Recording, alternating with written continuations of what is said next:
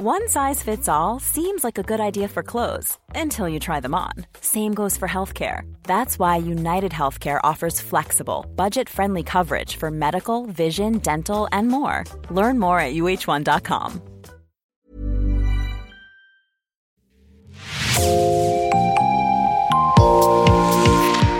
Bonjour et bienvenue dans Podcasting, l'actu dans la poche, le podcast quotidien d'actualité du Grand Sud-Ouest. Chaque jour, suivez-nous à la découverte de l'information régionale avec les journalistes et chroniqueurs du territoire. Je m'appelle Jean Berthelot de l'Agleté. Nous consacrons aujourd'hui un épisode à un livre écrit par quatre historiennes et historiens. Il s'appelle Le Puits du Faux, enquête sur un parc qui déforme l'histoire. Et vous en êtes l'un des auteurs. Bonjour Guillaume Lancereau. Bonjour. Je le disais, vous avez donc coécrit cet ouvrage qui vient de paraître aux éditions Les Arènes. Vous l'avez coécrit avec Pauline Ducré, Mathilde Larère et Florian Besson. Guillaume, vous êtes docteur en histoire, vous enseignez notamment à Sciences Po Toulouse. Vous aviez également participé à l'écriture du livre Zemmour face à l'histoire. L'ouvrage que nous allons évoquer aujourd'hui s'intéresse donc au Puy du Fou et à la manière dont le parc vendéen tord et manipule l'histoire, tout en laissant penser qu'il la respecte. Et c'est d'ailleurs peut-être là l'un des points clés hein, de ce que vous dénoncez. Depuis la sortie de ce livre, vous faites l'objet de très nombreux soutiens, mais aussi de très nombreuses critiques, des critiques qui viennent pour la plupart de l'extrême droite, nous allons en reparler. Mais d'abord, Guillaume, en quelques mots, est-ce que vous pouvez nous rappeler ce qu'est le Puy du Fou, quelle est son histoire et à quoi ressemble ce parc d'attractions? Bien sûr. Alors, le Puy du Fou, c'est un parc d'attractions, comme vous l'avez dit, à caractère historique, c'est-à-dire qui, euh, qui à l'origine était plutôt centré sur un, récit de la Révolution française et de la contre-révolution, de la guerre de Vendée, euh, de l'opposition entre les républicains et les Vendéens, euh, en 1793-94 essentiellement. Et le parc, c'est au, au, fur et à mesure des années, s'est étendu à d'autres périodes historiques, à chercher à embrasser une euh, vraiment une, une, une, gamme chronologique beaucoup plus large qui va maintenant de, de l'Antiquité jusqu'à jusqu'au très contemporain, hein, jusqu'à la, jusqu'à la Seconde Guerre mondiale. C'est un c'est un des un des parcs euh, à thème les plus visités en Europe. C'est désormais vraiment une institution qui à la fois euh, attire énormément de visiteurs euh, français, étrangers, et en même temps exporte ses savoirs, ses savoirs euh, scéniques, ses savoirs techniques, propose des services d'expertise, on va dire, euh, à l'international. Donc c'est vraiment une quelque chose d'assez d'assez considérable. C'est une vraie une vraie institution qui, s'étend maintenant sur plusieurs hectares avec des hôtels. Enfin voilà, on est on est très loin de on on n'a pas trois décors en carton pâte et deux figurants. C'est vraiment une entreprise considérable. Et le Puy du Fou est très largement l'œuvre d'un homme, Philippe de Villiers, Philippe Le Joli de Villiers de Saint-Ignon pour être tout à fait complet, une personnalité politique qui s'est largement illustrée depuis les débuts de la crise sanitaire par ses saillies complotistes. Il est difficile de comprendre hein, le Puy du Fou sans connaître à minima Philippe de Villiers. Qui est-il et de quel milieu vient-il? Philippe de Villiers, c'est euh, un, un, ancien élève de l'École nationale d'administration qui a entrevu à la toute fin des années 70 euh, l'intérêt qu'il pourrait y avoir à utiliser un, un château, le château du, du, Puy du Fou, qui était à l'époque euh, un peu un peu en ruine, et qui a mobilisé ses réseaux pour que le, le Conseil général de Vendée euh, l'acquiert. À l'époque, il faut savoir que le vice-président du Conseil général était un certain Jacques de Villiers, c'est-à-dire le père de Philippe de Villiers. Philippe de Villiers a ensuite une, une carrière politique euh, qui se fait désormais dans les rangs d'Éric Zemmour. Hein. Enfin, il a rejoint le, le, le, mouvement Reconquête. Et donc, c'est un des acteurs, pour résumer, hein, c'est un des acteurs d'une d'une bataille culturelle et idéologique menée depuis désormais des décennies par la droite conservatrice et ou l'extrême droite euh, dans ce pays. Alors, je l'ai dit, Guillaume Lancereau, vous avez coécrit ce livre avec trois autres historiennes et historiens, Pauline Ducré, Mathilde Larère et Florian Besson. Vous êtes spécialiste de périodes différentes, c'est bien cela? Mmh, Absolument. En l'occurrence, effectivement, moi, je, je suis plutôt, euh, enfin là, en, sur ce projet-là, été plutôt euh, présent pour mes compétences sur la sur la période révolutionnaire. Euh, pareil, je travaille aussi sur l'historiographie de la Révolution française, c'est-à-dire sur la manière dont on a écrit et utilisé l'histoire de la Révolution française à travers le à travers le temps, surtout 19e, 20e. Donc c'était c'était assez euh, assez logique. Et euh, mes collègues effectivement sont présents sur toutes les périodes. Euh, Pauline Ducré en histoire antique, Florian Besson en histoire médiévale, Mathilde Larère en histoire contemporaine. Donc l'idée c'était vraiment d'avoir un regard très large sur le plus du fou parce que bon, c'est c'est le dispositif historiographique du parc avait été déjà traité par plusieurs historiens et qui s'était concentré sur euh, justement le récit des guerres de Vendée. c'est le récit originel du parc. Donc c'est ce qu'avait fait Jean-Clément Martin, c'est ce qu'a fait plus récemment euh, Guillaume Mazot, ce qu'avait fait entre-temps Michel Vauvel dans le monde diplomatique. Donc nous, l'idée, c'était vraiment de dire, on prend les spécialistes de toutes les périodes et on va voir ce que le Puy du Fou propose sur toutes les périodes pour montrer la vraie cohérence du récit qui est proposé au-delà de, euh, simplement euh, la, question révolutionnaire. Oui, et d'ailleurs, vous le rappelez, hein, dans votre livre, euh, il y a des polémiques sur la manière dont est traitée l'histoire au Puy du Fou depuis très longtemps, hein, depuis le début des années 90, en tout cas pour les références que vous relevez et dont vous venez de citer certains noms à l'instant.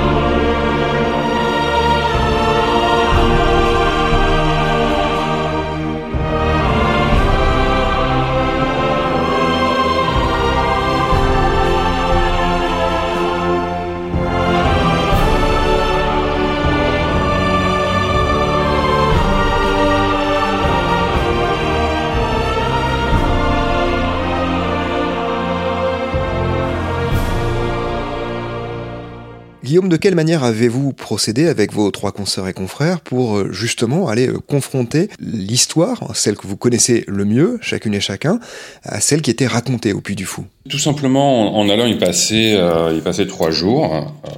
L'été dernier, dans le, dans le froid, le froid de cet été en Vendée, pour faire absolument toutes les attractions du parc, L'idée, c'était vraiment de, ne rien laisser au hasard, de, euh, dormir, à proximité, d'aller, euh, visiter les boutiques, euh, d'aller visiter, d'aller jeter un coup d'œil dans les hôtels vu qu'on n'y résidait pas, d'aller manger dans, les restaurants du parc, etc., d'observer l'artisanat qui s'y fait, etc., de prendre au sérieux le, le Puy du Fou. Ne pas, jeter un regard surplombant et lointain sur, le parc, mais aller vraiment en, en immersion sur place. Et pour le coup, c'était effectivement très utile d'être euh, des spécialistes de périodes complètement différentes, dans la mesure où on n'était pas choqué par, euh, enfin, disons que le, le spécialiste d'histoire médiévale allait voir beaucoup plus de détails que euh, un contemporanéiste, qu'un moderniste sur sur sa période. Donc, on avait vraiment une espèce de euh, de, de, regard général avec ces euh, ces, ces, quatre perdus. En revanche, ce qu'on n'a pas ce qu'on n'a pas pu faire, ce qu'on n'a pas voulu faire aussi, parce que euh, méthodologiquement ça aurait été ça aurait été problématique, c'est de faire une ethnographie, de faire une enquête sociologique sur le public du Puy du Fou, sur les bénévoles, sur le système du Puy du Fou. Euh, ça aurait demandé un, un travail de terrain euh, tout à fait différent, avec une optique aussi euh, du livre qui aurait été très différente. Vous le dites, vous avez euh, traité ce parc euh, avec sérieux, avec respect aussi hein, pour une grosse partie du travail fourni. Vous reconnaissez qu'il s'agit d'un très beau spectacle, notamment. C'est assez frappant lorsqu'on lit vos pages. Il n'y a, a, pas du tout de manque de respect de votre part. Bah, écoutez, nous, c'est vraiment ce qu'on essaye de ce qu'on essaye de faire passer. À la fois euh, être très honnête sur la qualité des spectacles, c'est-à-dire que on a été, euh, je pense, toutes et toutes assez frappés par euh, la qualité des spectacles qui ont assisté, euh, à la fois parce qu'il y a une, une, débauche de moyens qui est parfois assez impressionnante, mais aussi parce que c'est des choses qui sont euh, souvent bien conçues, agréables à regarder. On, parfois, on peut, on peut même oublier un peu sa, sa, sa, sa, distance scientifique pour se laisser complètement prendre dans une histoire. Donc ça, pour le coup, le parc marche, on va dire, de ce point de vue-là. Ensuite, effectivement, nous, on a, on a un respect profond pour les, les travailleurs et les travailleuses du parc, pour les gens qui sont bénévoles. Je veux dire, c'est, c'est le but du jeu, c'est absolument pas de, de critiquer euh, ou d'attaquer les gens qui y travaillent et pas non plus les gens qui y vont. C'est-à-dire que nous, notre optique, c'est vraiment pas de dire n'allez pas au Puy du Fou, c'est une erreur. Euh, c'est plutôt de dire si vous allez au Puy du Fou, euh, on peut pas vous en empêcher, mais allez-y armé. C'est-à-dire allez-y en disposant des outils critiques qu'on essaie de vous proposer pour avoir cette, cette distance. Si vous êtes allé au Puy du Fou, on, vous propose des, euh, des éléments d'analyse, des éléments de réflexion sur euh, sur ce que vous avez vu, sur les spectacles auxquels vous avez assisté et sur le la manière dont ces spectacles utilisent l'histoire. Alors dans votre livre, vous donnez une foule hein, d'exemples de contre-vérités historiques, des gladiateurs. On appréciera au passage la comparaison avec Messi et Mbappé si on aime le football. Des gladiateurs donc à ce qui est présenté comme un génocide vendéen, pour reprendre évidemment les termes euh, du parc, en passant par Clovis, une grande partie de ce qui est présenté inventé fictif. Est-ce que cela veut dire que l'on n'apprend rien de l'histoire, de la véritable histoire, lorsque l'on vient au Puy du Fou? Alors là, il y aurait beaucoup de choses, beaucoup de choses à répondre. La, première, c'est qu'effectivement, nous, on n'était pas dans une position de, de fact-checking ou de, surplomb professoral. C'est-à-dire que, comme on le dit dès le, début du livre, on n'est pas arrivé avec nos stylos rouges pour jouer au prof et euh, mettre distribuer des bons et des mauvais points au Puy du Fou. On fait l'exercice une fois dans l'ouvrage en disant, sur un spectacle particulier, voilà ce qu'on aurait à dire si on voulait vraiment faire du fact-checking. Et là, on a une, liste d'erreurs sur un spectacle en particulier, mais en réalité, on pourrait, euh, appliquer cette même, démarche à peu près l'ensemble des spectacles. Euh, évidemment, ces erreurs sont plus ou moins grossières, euh, de Jules César empereur jusqu'à effectivement la thèse du génocide vendéen, qui est très très contestée par, par à peu près toute la profession historienne. Le problème, c'est que le, le Puy du Fou agglomère des éléments qui sont parfois factuels, des éléments qui sont parfois fautifs et parfois euh, qui relèvent de la pure légende. C'est-à-dire qu'il y a un intérêt scénaristique, on comprend, hein, à intégrer des éléments de fantastique, etc. Mais finalement, ça, ça, ça noie un peu le discours, ça crée une ambiguïté. On est toujours du coup entre l'histoire et la légende, ce qui est un peu problématique.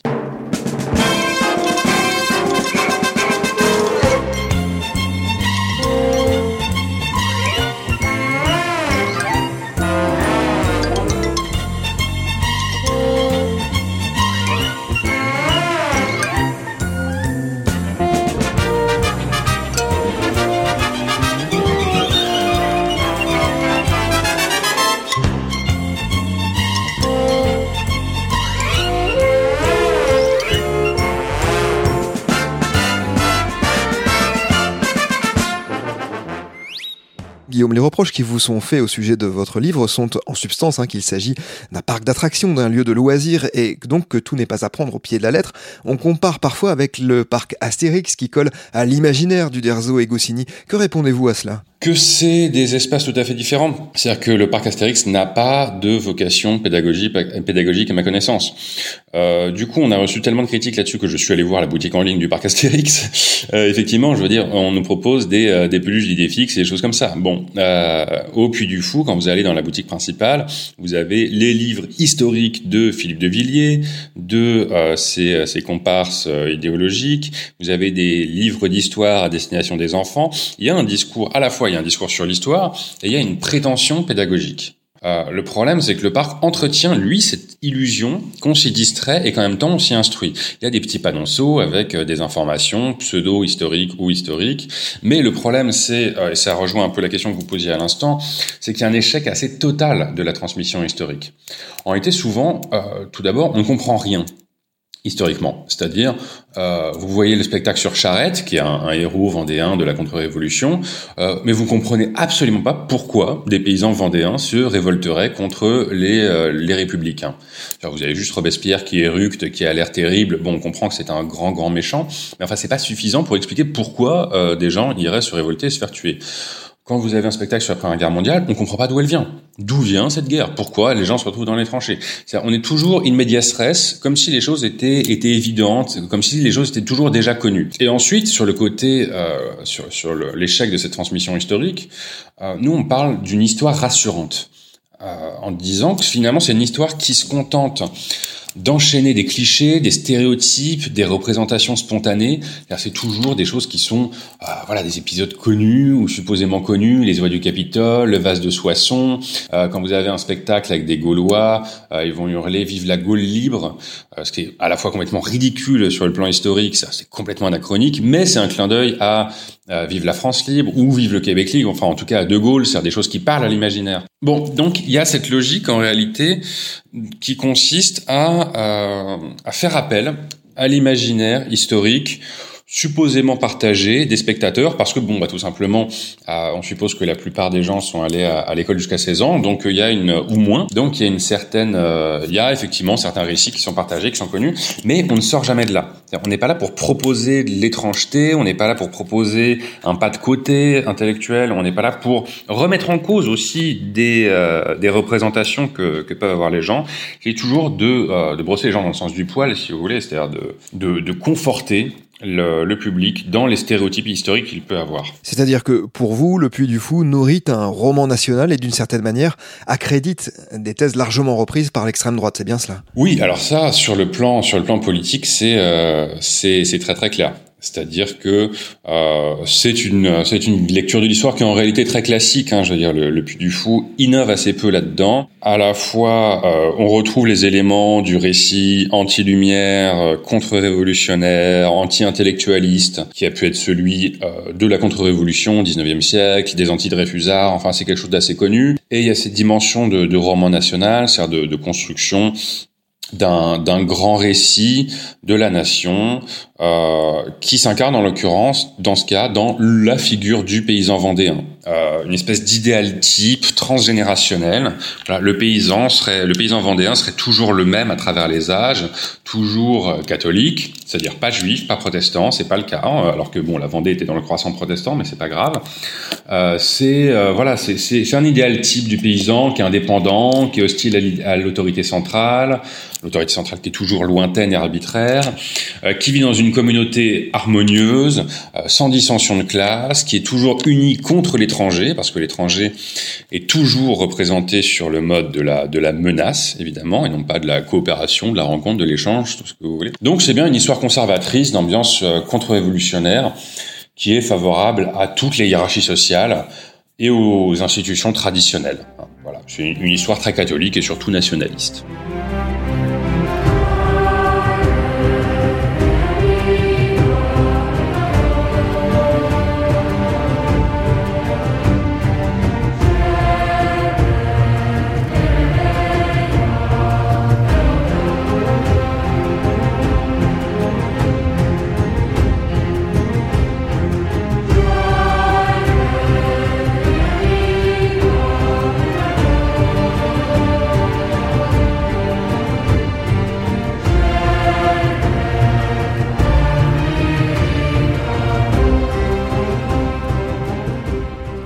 L'expliquait d'ailleurs en conclusion notamment, mais le parc est un outil revendiqué par une partie de l'extrême droite en Provence par exemple. Oui, effectivement, mais alors c'est même plus c'est même plus large que ça. Si on regarde les liens qu'a entretenu euh, au cours des années un certain Philippe de Villiers avec euh, avec la Russie, on se rend compte que c'est même euh, c'est même carrément une, une internationale du du nationalisme.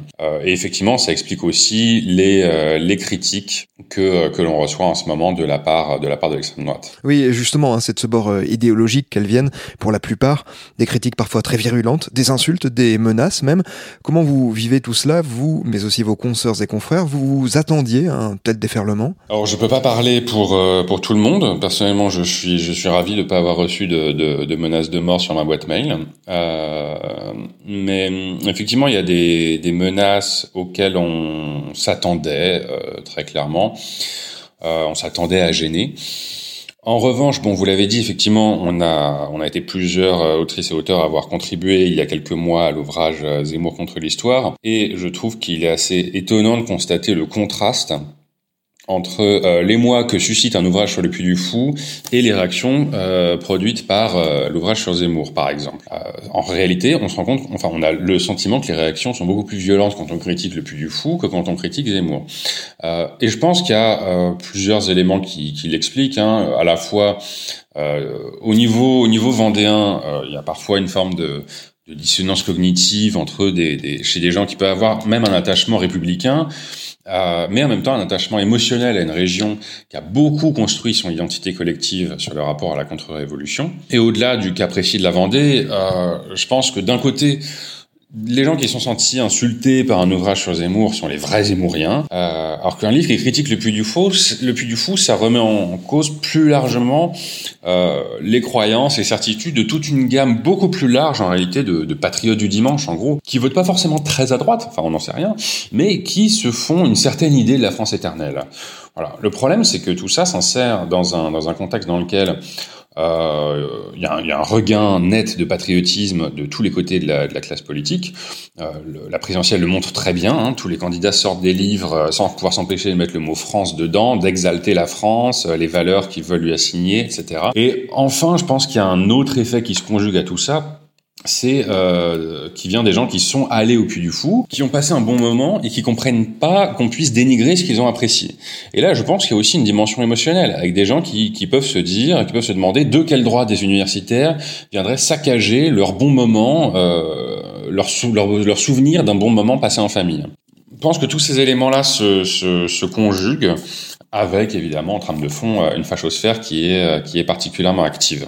Un dernier mot, Guillaume, quel est le but de votre ouvrage? Qu'est-ce qui vous a poussé à l'écrire? Euh, Nous, je pense que ce qui nous a poussé à l'écrire, c'est à la fois euh, une une conjoncture jusqu'à un certain point, c'est-à-dire que euh, le, le contexte euh, que je viens de décrire, hein, celui d'un, d'un, repli nationaliste euh, de, de, de d'une bonne partie de la classe politique, d'une partie de la population aussi, a contribué à nous, nous motiver à écrire, à écrire cet ouvrage. Mais on aurait fait le même livre euh, indépendamment des élections présidentielles, on aurait fait le même livre indépendamment de Zemmour, on aurait fait le même livre il y a 5 ans ou il y a 4 ans, il y a 3 ans. Euh, donc je pense que tout notre, notre réflexe commun, c'était aussi de dire nous sommes euh, des enseignantes, des enseignants, euh, nous sommes toutes et tous plus engagés de manière différente dans la diffusion des savoirs historiques, dans la démocratisation des savoirs historiques, et on, on est donc très gênés de, de voir que euh, l'histoire peut être utilisée au fin d'une d'une véritable bataille culturelle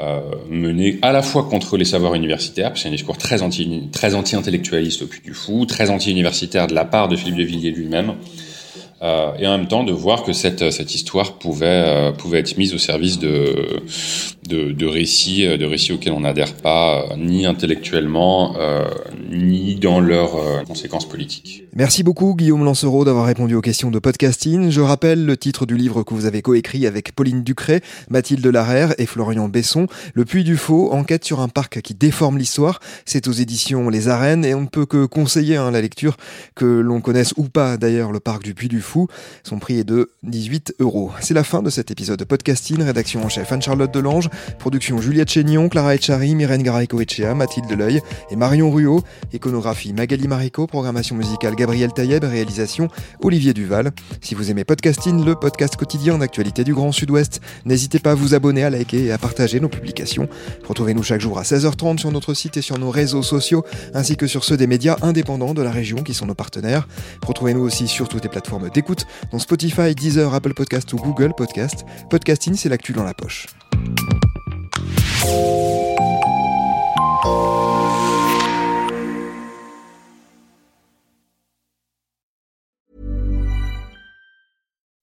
When you make decisions for your company, you look for the no-brainers. If you have a lot of mailing to do, stamps.com is the ultimate no-brainer. Use the stamps.com mobile app to mail everything you need to keep your business running with up to 89% off USPS and UPS. Make the same no-brainer decision as over 1 million other businesses with stamps.com. Use code PROGRAM for a special offer. That's stamps.com, code PROGRAM.